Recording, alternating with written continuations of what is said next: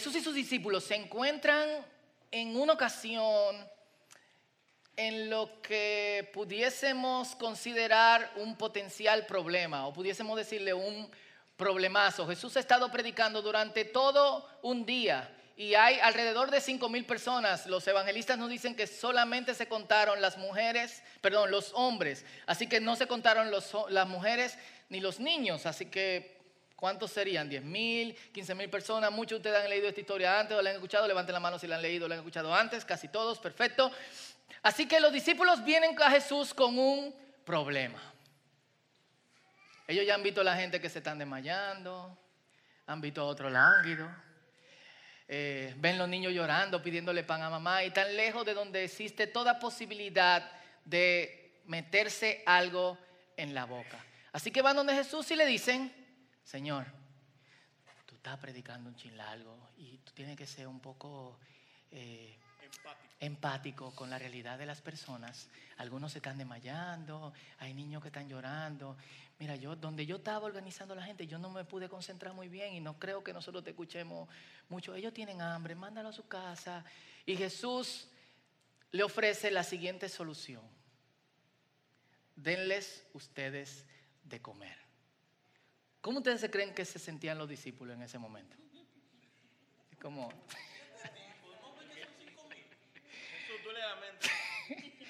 André le dice Pedro, dime. Así que Jesús pregunta, ¿qué hay? ¿Qué tienen? ¿Cuánto, ¿Cuánto tenemos? Alguien en broma de los discípulos dice, hay un muchacho por ahí que tiene cinco panes y dos peces. Probablemente vendiéndolo, lo entregan a Jesús. Es poco. Y yo quiero que ustedes vean toda... Eh, eh, eh, el panorama de la situación.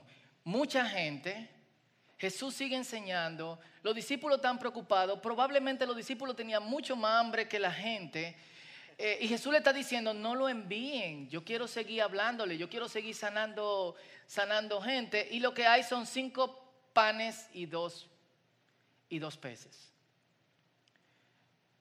Pero lo que hizo Jesús cambió absolutamente todo. Y dice la Biblia en Marcos capítulo, capítulo 8, versículo 6, que Marcos eran siete, tomó los siete panes, dio gracias a Dios por ellos. ¿Qué hizo? Dio gracias. Los partió en trozos, se los dio a los discípulos, quienes repartieron entre la multitud. Y yo no quiero hablar del milagro en sí, sino de lo que Jesús hizo antes del milagro. Dio gracias. Y me quedé pensando en cómo nosotros actuamos en momentos de precariedad, en momentos en que tenemos pocas cosas, pero hay mucho que resolver. En momentos en que nos sentimos tan abrumados porque hay tanta cosa fuera de nosotros y nos sentimos tan tan pequeños. Eh, nosotros vemos Masterchef Junior y anoche estaban en la, en la final y un chamaquito que no sabía hablar mucho español e inglés. Masterchef es un programa donde gente cocina, eh, es como una competencia. Eh, personas intentan ser chef y este es de niños y los niños cocinan algunos, wow. Eh, así que este niño que no sabe hablar mucho español dice, me sentí muy mal, me estaba mirando como que yo no podía hacer esto, me sentía muy pequeño. Y nosotros nos sentimos muchas veces así, como lo que hay fuera de nosotros es tan grande y nosotros somos tan pequeños, como que el problema es demasiado y lo que nosotros tenemos para resolverlo es tan poco. Y en medio de eso Jesús nos enseña algo. Si no tienes cómo resolver, si no tienes cómo hacerlo, toma lo que tienes y da gracias. En vez de preguntarle a Dios, ¿qué vamos a hacer? En vez de decir, vete problema en el nombre de Jesús. O en vez de huir, Jesús nos enseña que la acción de gracias lo cambia absolutamente todo.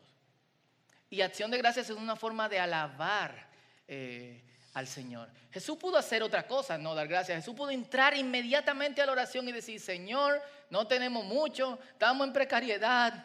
Mira cómo nos ha azotado este sol, pero te pedimos que multiplique este pan. Pero él dijo, gracias por lo que tengo. Gracias por lo que tenemos. Amén.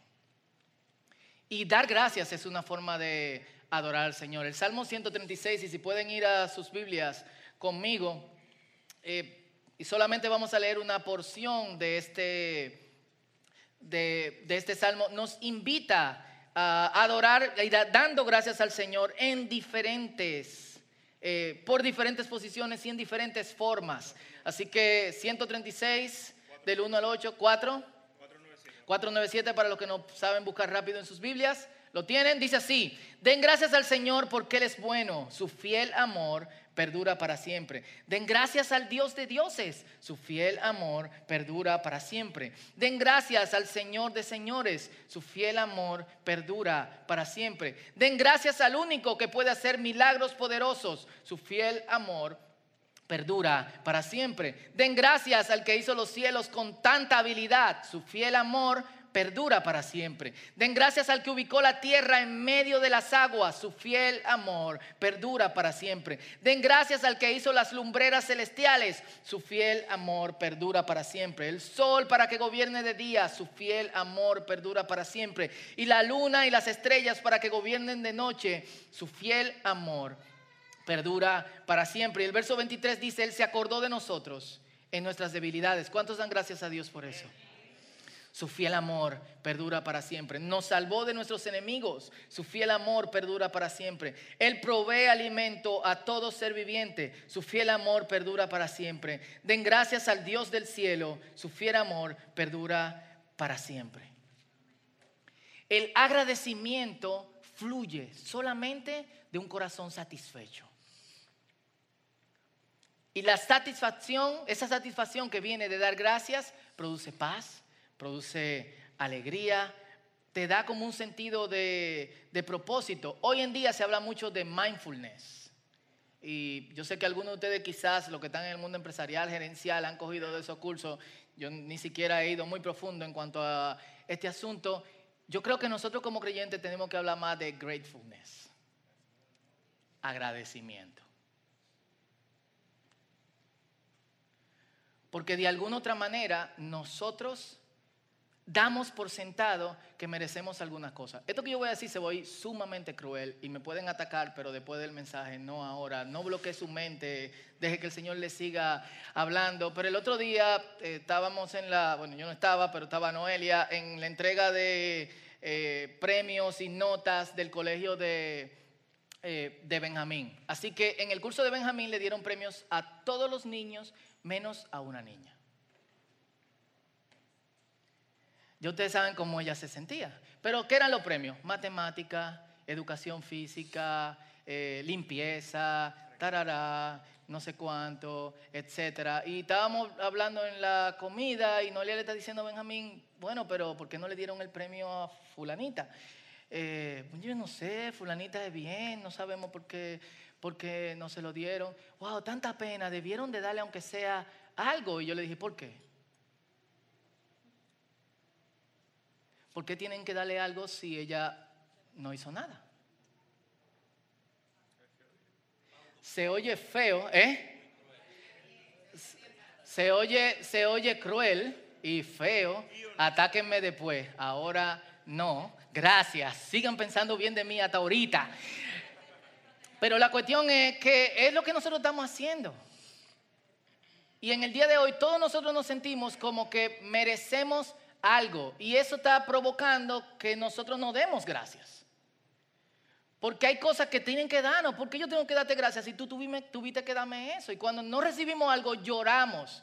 Y no lloramos porque no llegamos hasta cierto nivel. Lloramos porque nosotros fuimos como los demás y no nos trataron como a ellos. Y este eh, eh, estado en que nosotros nos encontramos de que de alguna otra manera merecemos algo, alguien a quien escuché hace años hablando sobre esto, le llama meritocracia, está haciendo que vayamos por la vida sin agradecer a tal punto que incluso tú le abres la puerta a una persona y pasa por como si tú fueras su sirviente. ¿A quién ha pasado eso? O sea, no es que tienen que darte gracia, pero es una... La gente se siente que tú debiste de abrirle la puerta. Pase usted, caballero, dele. Te miran como, oh, ¿y este tipo? Oh.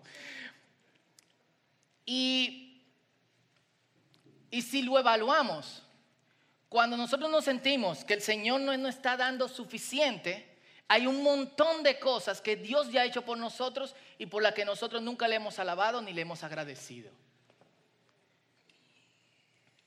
Porque dar gracias está conectado con nuestra percepción de la vida. Full. Yo no agradeceré a Dios si no entiendo que este tiempo de mi vida, sea bueno o sea malo, es parte de la voluntad de Dios en mi trayecto como creyente. Yo no entenderé que es, si yo no entiendo que este tiempo de mi vida, sea bueno o sea malo, es parte de mi trayecto, del trayecto que Dios ha puesto dentro de su voluntad como creyente, tampoco entenderé que lo que yo vivo puede ser usado para Dios, por Dios, y que Él puede hacer de cualquier circunstancia, sea buena o mala, que resulte para mi bien. Y si yo no creo que Dios puede hacer que cualquier circunstancia resulte para mi bien, yo no le creo a Dios. Y si yo no le creo a Dios, entonces la palabra de Dios, esta, esta es la palabra de Dios para ti, es necesario que el que se acerca a Dios cree que Él existe y que Él galardona a aquellos que le buscan. El escritor de Hebreos no solamente nos está diciendo, tú no solamente tienes que entender que Dios existe, tú también tienes que entender que Dios te está premiando.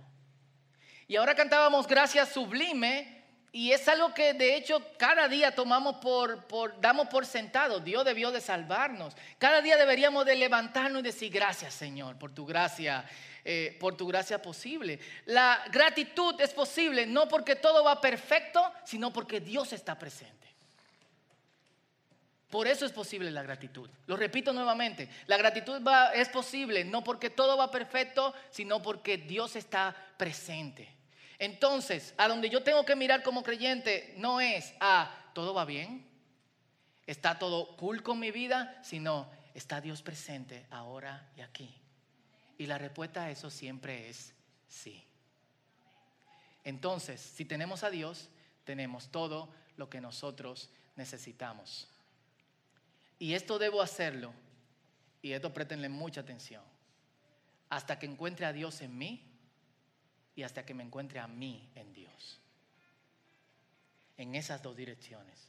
Hasta que encuentre a Dios en mí y hasta que me encuentre a mí en Dios. Pero, y este es un ejercicio que debemos hacer prácticamente a diario, para poder observar lo que el Salmo 111 llama sus obras maravillosas, su gloria y su majestad, su gracia y su misericordia, su provisión, sus bondades y sus palabras, necesitamos bajar el ritmo. Y para poder empezar a reconocer todo lo que Dios está haciendo por nosotros constantemente, tenemos que dejar la intensidad para abrazar la intimidad.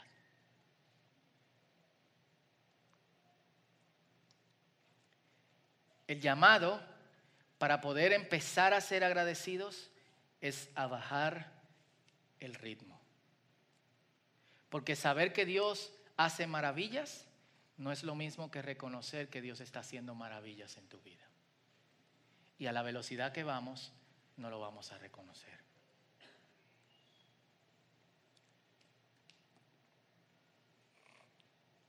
Y yo quiero que por un momento Tú pares la velocidad que hay en tu mente ahora y tú pienses, ¿por qué cosas yo nunca le he dado gracias a Dios?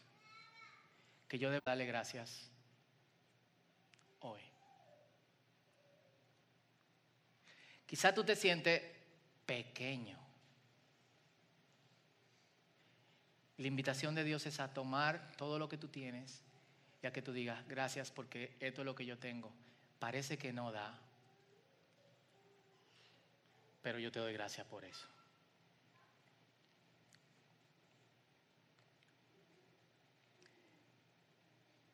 Así que Antes de continuar con la otra parte, ¿por qué das gracias hoy?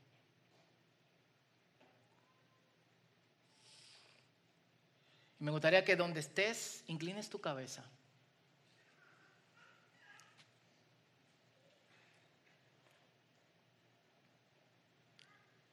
Cierres tus ojos y pienses, ¿qué hay?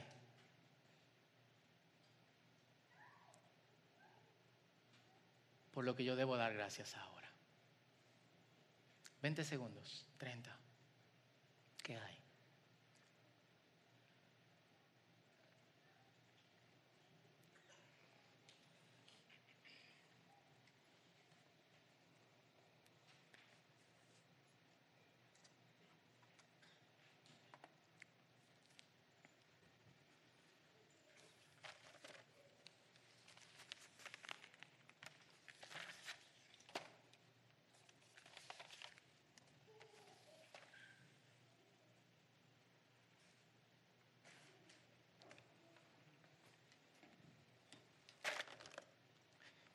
Y vamos a estar de pies y vamos a dar gracias. Y yo quiero invitarlos conmigo hoy a que hagamos también un pequeño ejercicio en el, al que todos no están obligados. Pero si mientras estamos adorando a Dios te das cuenta de algo que full, porque full tú te sientes agradecido en el día de hoy. Ve al medio y escríbelo, solamente tres palabras, tres palabras. Gracias por, mientras adoramos al Señor. Amén. Y vamos pensando en cómo Él nos bendice. Vamos pensando en cómo Él trabaja en nuestras vidas, incluso por las cosas que parecen ordinarias y que parecen simples. Vamos a contar sus bendiciones.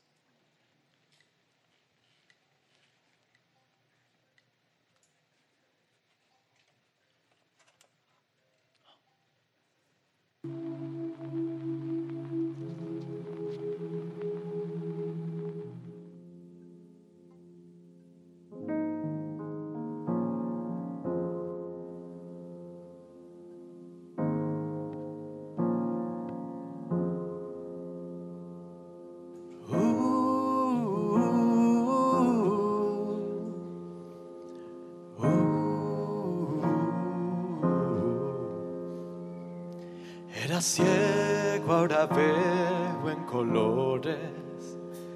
Estaba muerto, ahora vivo por siempre. Te he fallado y tú me has redimido. Me has bendecido y no lo merezco. Me perdí y tú me has encontrado transformaste mi ruina en tesoro. Has dado esperanza y futuro. Me has bendecido y no lo merezco. Voy contando bendiciones, contando bendiciones,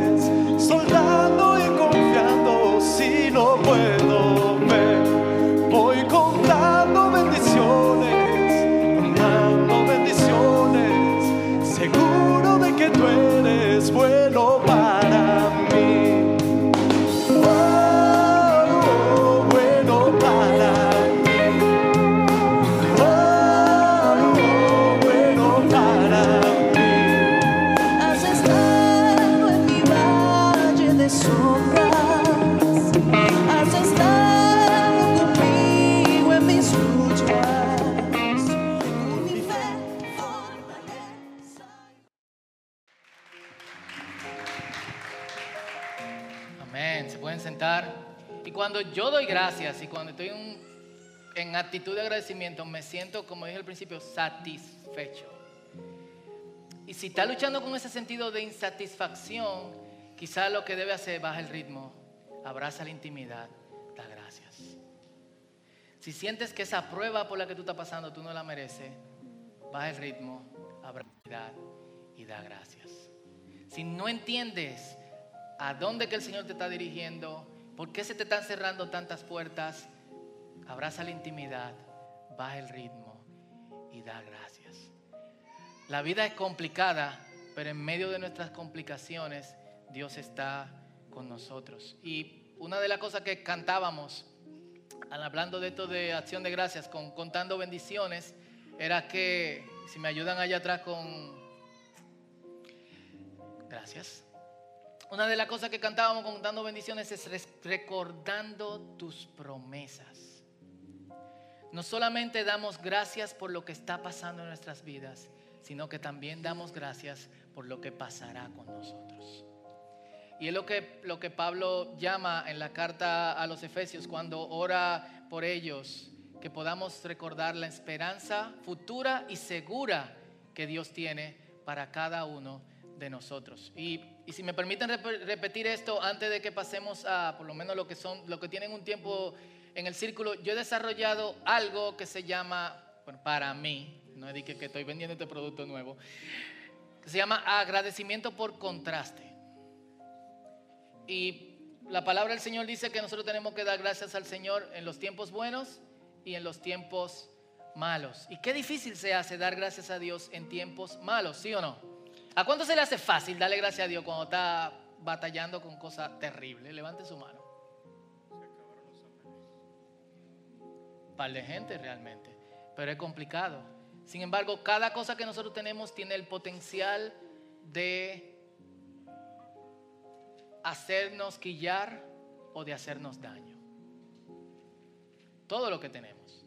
Si nos involucramos en una relación, vamos a ser bendecidos por el amor de la otra persona, pero también vamos a pasarla fuerte con el temperamento de esa persona.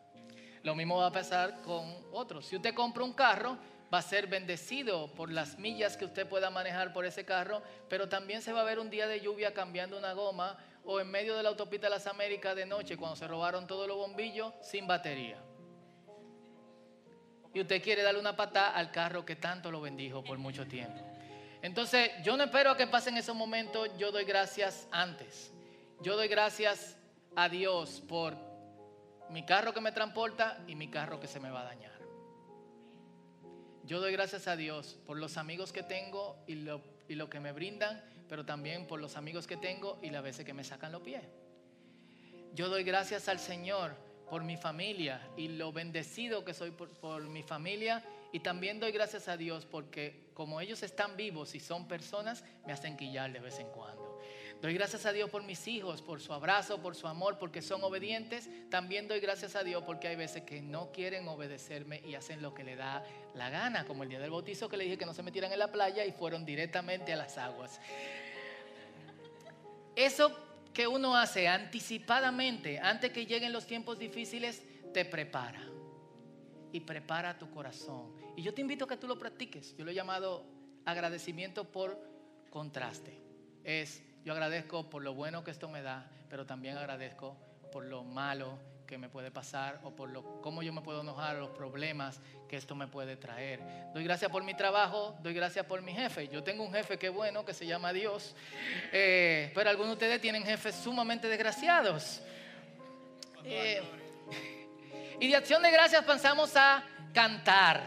Y, y es algo que nosotros comúnmente hacemos en, eh, en comunidad. Y una de las cosas que más me llamaban la atención creciendo era que yo tenía amigos en el colegio y en el barrio que eran malísimos en lenguaje, en historia, en matemática puede ser malo cualquiera, pero en cosas que tú tenías que aprenderte uno o dos párrafos, explicarlo la semana que viene, pero se, salí, se sabían todos los trabalenguas de la Cocobán.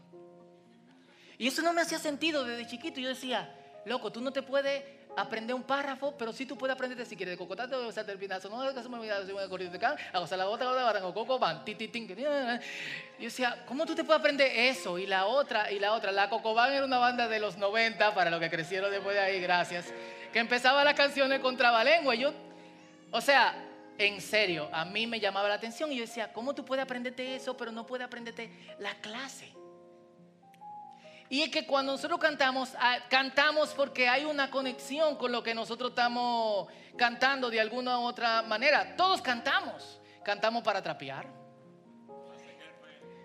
Hay música de trapeo. A veces creo oír que me necesita. Eso nunca yo lo he oído. En mi casa no se pone eso, lo oigo de la trabajadora de al lado. Eh, cantamos porque una canción conecta con esa vez en la vida en que alguien que amábamos no nos hizo caso. Cantamos porque el cantautor escribió algo que nosotros se lo hubiésemos dicho a la persona que amamos. Cantamos por protesta, cantamos por dolor, pero cantamos. Y cantamos para sentirnos bien, cantamos porque nos sentimos mal. Algunos cantan para sentirse más mal. Mozo, sírveme la copa rota, el veneno de su amor.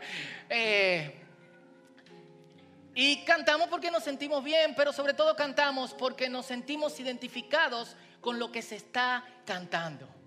Y una de las formas más populares dentro de las escrituras de alabar y de glorificar el nombre del Señor es cantar. La Biblia reconoce eso. La gente canta en conmemoración de un evento. La gente canta eh, porque ama a otros. La gente canta porque se siente amado. La gente también en las escrituras canta porque se siente dolido. La gente canta porque se siente conectado con Dios. Y la gente canta también porque se siente desconectado con Dios.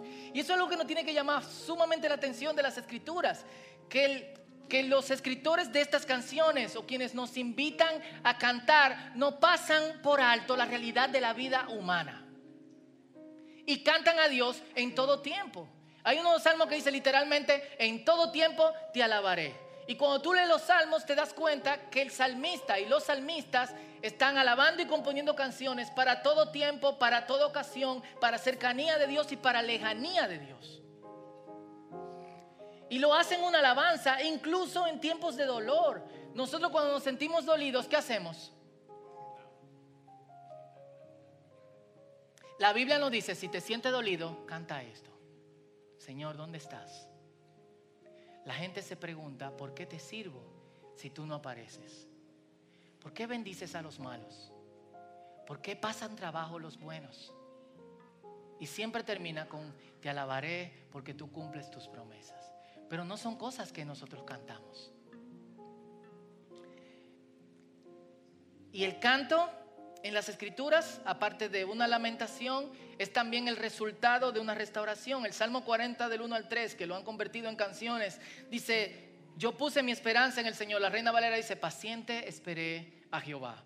Y él inclinó su oído y escuchó mi clamor. Me sacó del hoyo de la desesperación, me rescató del cieno pantanoso y plantó mis pies sobre una roca. Me hizo caminar con paso firme. Puso en mis labios un nuevo canto, un canto de alabanza a nuestro Dios. ¿De dónde salió este canto?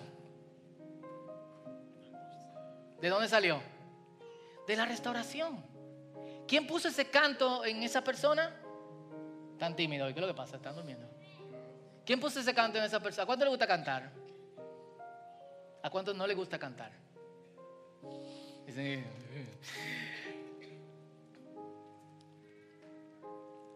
Dios puso ese canto. Y el canto es el resultado de, de haber sido restaurado. Es la respuesta a lo que Dios hará. Salmo 21, 13. Levántate, Señor, con gran poder y celebraremos con cantos tu victoria. Todavía no han pasado cosas cuando el salmista está diciendo, yo te voy a cantar por eso. Es una forma de anunciar a otros la obra de Dios. Salmo 96, 2 dice, canten al Señor, bendigan su nombre, anuncien su salvación todos los días. Salmos, canciones, himnos, es el lenguaje con el que nosotros deberíamos hablar. Efesios 5, 19, hablen entre ustedes con salmos, himnos y cánticos espirituales. Canten y alaben al Señor con el corazón. Y les recuerdo que en la Biblia corazón es mente. Pero este es el versículo de la Biblia más pasado por alto. Cuando un hermano le ha invitado y le ha dicho, vamos a cantar? Cuando se acerca a ti y te dice, Dios te bendiga. ¿Por qué no cantamos algo al Señor? ¿Cómo tú miras una persona que se te acerca así? ¿Qué está pasando? Sin embargo, es la invitación que nos hace la Escritura, obviamente dentro del tiempo de, de la comunidad. A veces esto fluye con tanta intensidad que sale una canción nueva desde nuestro corazón y no nos da tiempo para decir todas las veces que en las Escrituras habla sobre componer una canción nueva para eh, el Señor, pero sí quiero decirles lo que las escrituras nos dicen sobre estas canciones. Tienen que ser frescas, tienen que ser bien hechas y tienen que ser cantadas con fervor. Quizás tú no puedes cantar bien, pero sí puedes cantar con fervor y algo fresco. Quizás no puedes cantar algo fresco, pero puedes cantar algo bien hecho y con, eh, y con fervor. Y sobre todo nos hace un llamado a la disposición, y no sé si puse algo de esto, adorar y cantar al Señor. Y aquí yo quiero hacer un llamado particular.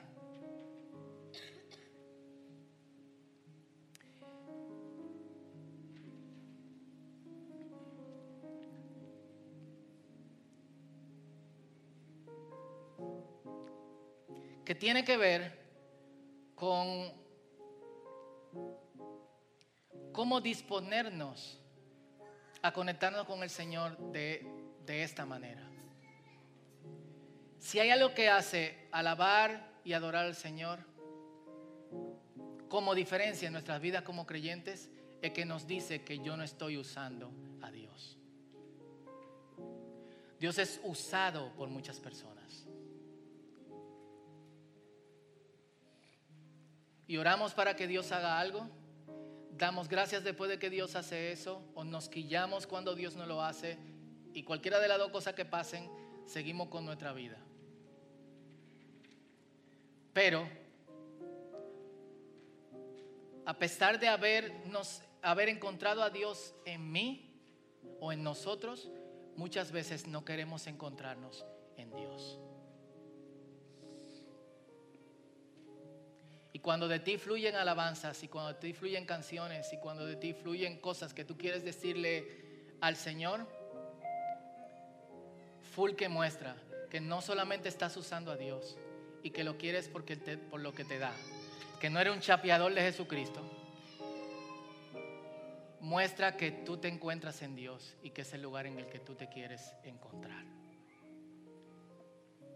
Y yo quiero que te pongas de pie conmigo y entremos en la segunda ronda ya para, para terminar esta parte.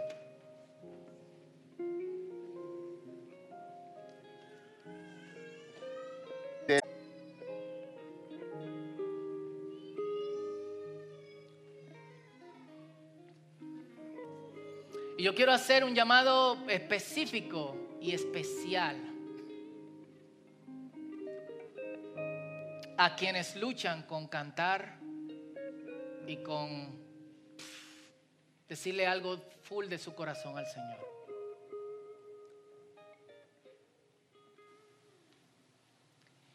Y, y esto puede sonar fuerte, pero no es opcional.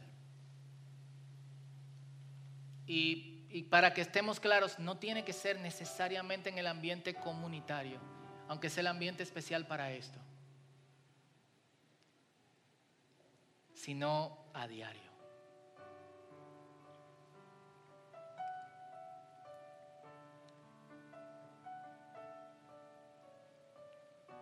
Y yo quiero que- que hagamos un análisis profundo de nosotros.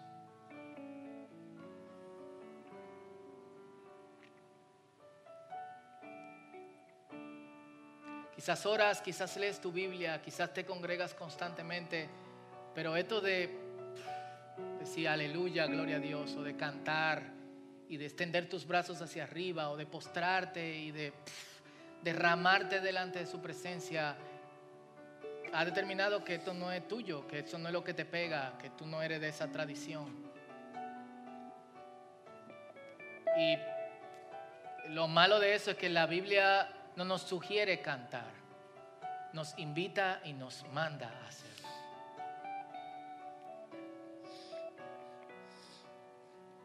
Y yo te diría, es opcional, pero la realidad es que todos cantamos. Y cantamos como respuesta a algo.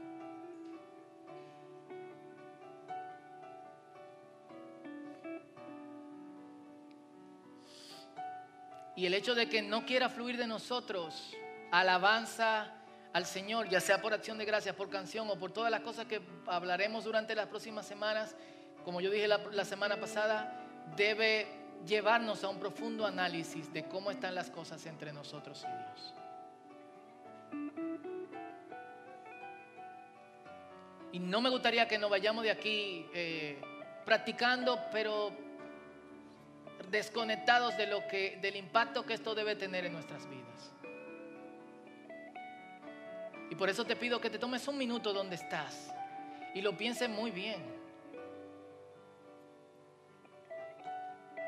¿Qué hay en mi vida si tú eres esa persona que bloquea este deseo de decir gloria a Dios o aleluya en todo tiempo.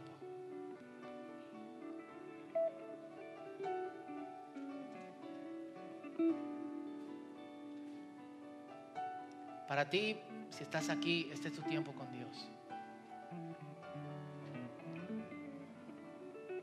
Para los demás que quizás fluye constantemente un cantar ante toda situación al Señor.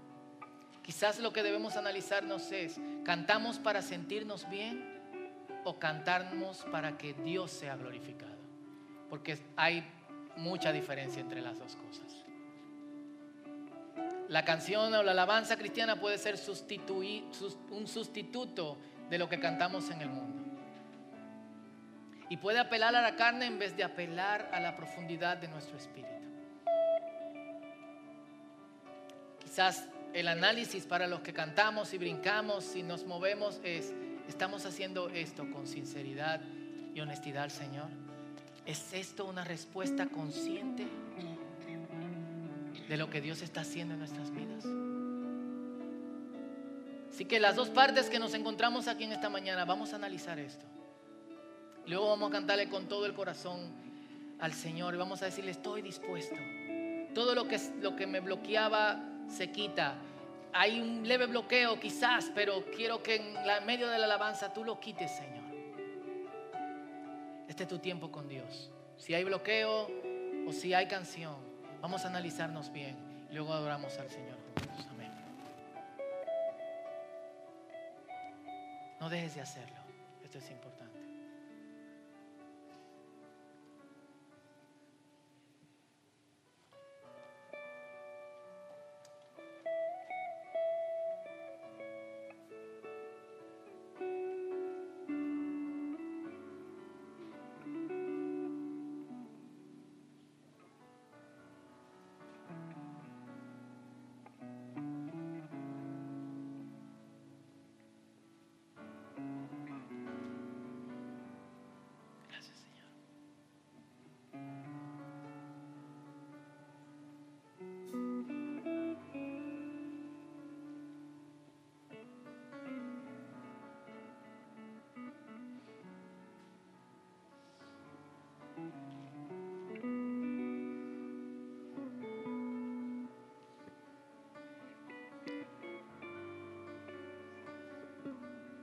Padre, en el nombre de Jesús, nos acercamos a ti oremos todos juntos.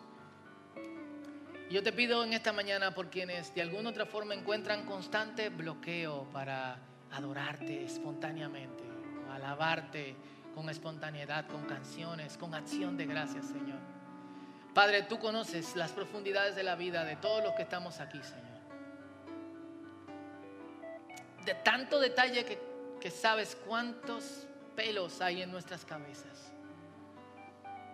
¿Cómo estamos funcionando por dentro, Señor? ¿Cuántas células tenemos? ¿Por qué hemos pasado y qué pensamos? Aún los pensamientos que no hemos revelado a otras personas. Entonces tú conoces qué está bloqueando, Señor.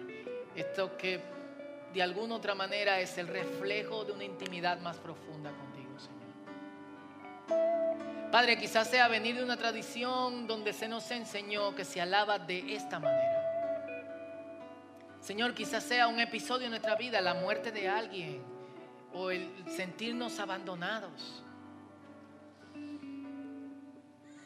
Quizás sea eh, eh, el haber sentido que en cierto momento tú no respondiste. Lo que sea, te pido, Señor, en el nombre de Jesús te pedimos que lo quites, Padre Santo.